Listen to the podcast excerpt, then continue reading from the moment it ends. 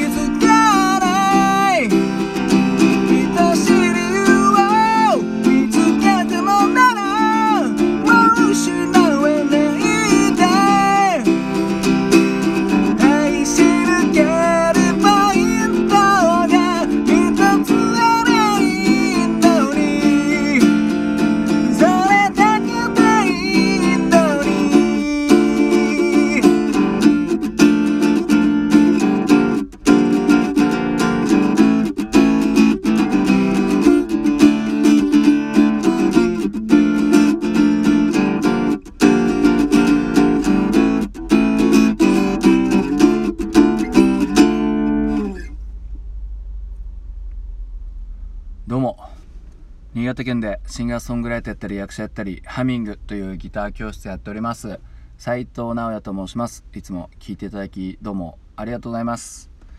今ほど歌いましたのは B'zでイチブトゼンブカタカナでした。いやそういえば前の B'z B'z週間の時にですねやろうやろうと思って忘れてたんですけどふと思い出しましたね。これはもうたまらない名曲ですよね、まあ、僕がテレビ見てた最後の時代の月9の 主題歌でしたね「ブザービート」っていうなんか内容はちょっとなんかただの恋愛模様みたいなただのって言ったら失礼ですけどね。スポーツと恋愛みたいなねもうザ青春みたいな感じの内容でしたけどこの曲めちゃくちゃなんかもうパーフェクトですね、うん、このまずリフイントロのね。これ弾いててめちゃくちゃ楽しいですよこれ本当にもう。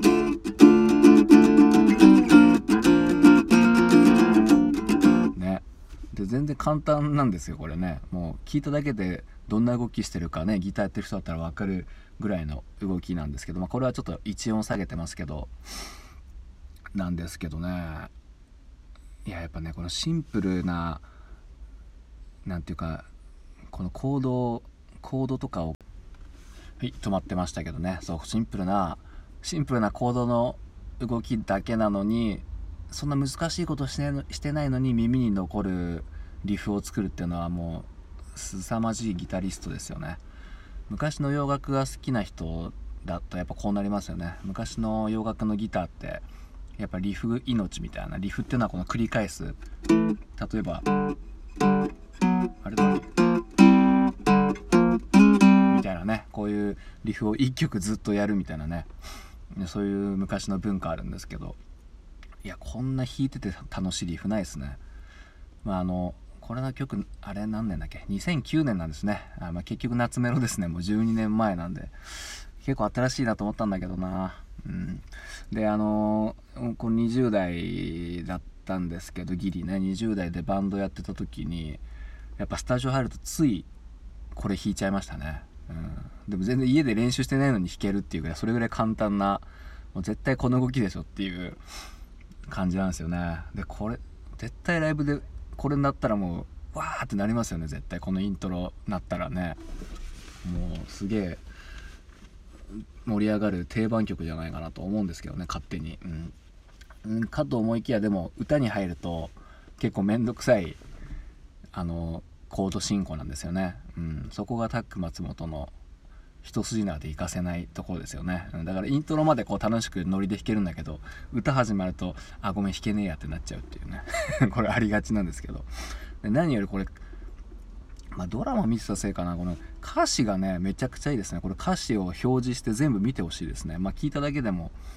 わかると思うんですけどなんかスッとやっぱなんかいい歌詞ってなんかごちゃごちゃ言ってるようでスーッと耳に入ってきますよね。いやこれ本当にこの歌詞大好きで。